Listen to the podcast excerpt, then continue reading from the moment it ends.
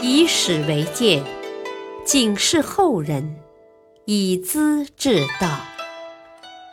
品读《资治通鉴》，启迪心智。原著司马光，播讲汉乐。正事不取意外财，老母杖责白头官。右常侍李景让当了浙西观察使。李景让的母亲郑氏既慈爱又严明。当孩子们很小的时候，她一家人住在洛阳，丈夫死了，家境清贫。拉拉扯扯过日子，好不容易把儿子们抚养大了。一次，住宅后面的一段围墙因为连天阴雨的侵蚀，忽然崩陷，地下露出一个大洞，洞里有几个大瓦缸，扒开一看，尽是铜钱，大约有几万名，真是一笔意外的财富啊！家奴非常高兴，跑来告诉郑氏。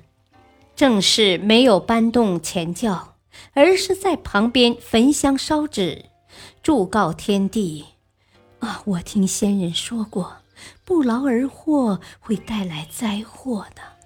皇天大概因为李家祖上积德，可怜我们清寒，特地送给的。”但是我只希望孤儿们将来学业有成，报效国家，这钱是不敢要的。随即叫人把地洞填实了。果然，大儿景让和二儿景温都中了进士，景让还当了官，地位很高。不过郑氏并不因为儿子有官衔就特别客气。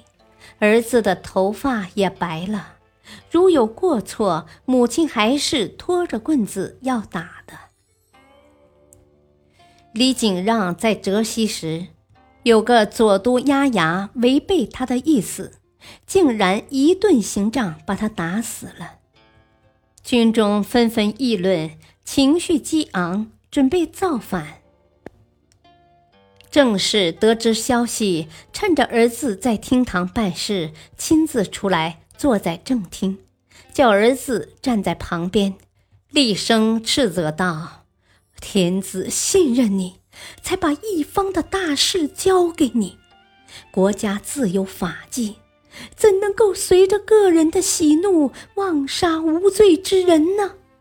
万一激起变乱，岂止对不起朝廷？”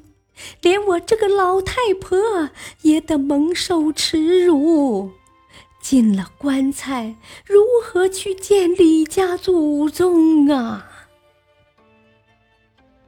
随即叫左右的人扒掉儿子的衣服，按在地上，用刑杖鞭挞，打得死去活来。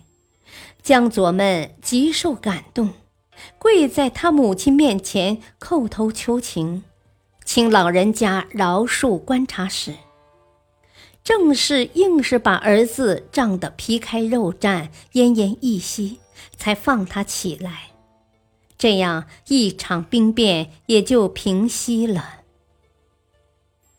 三儿景庄多次参加考试，总是不中，母亲也只是责备大儿子，要他帮助兄弟早日完成夙愿。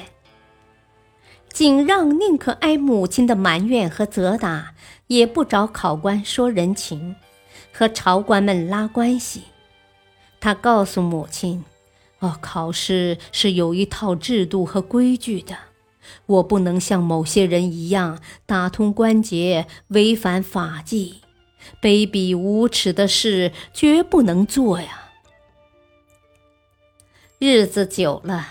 宰相也听说景让家里的情况，感到过意不去，才找到主考官说：“无论如何，不能再让李观察挨鞭子了，把李景庄录取吧。”这样三儿才考中进士。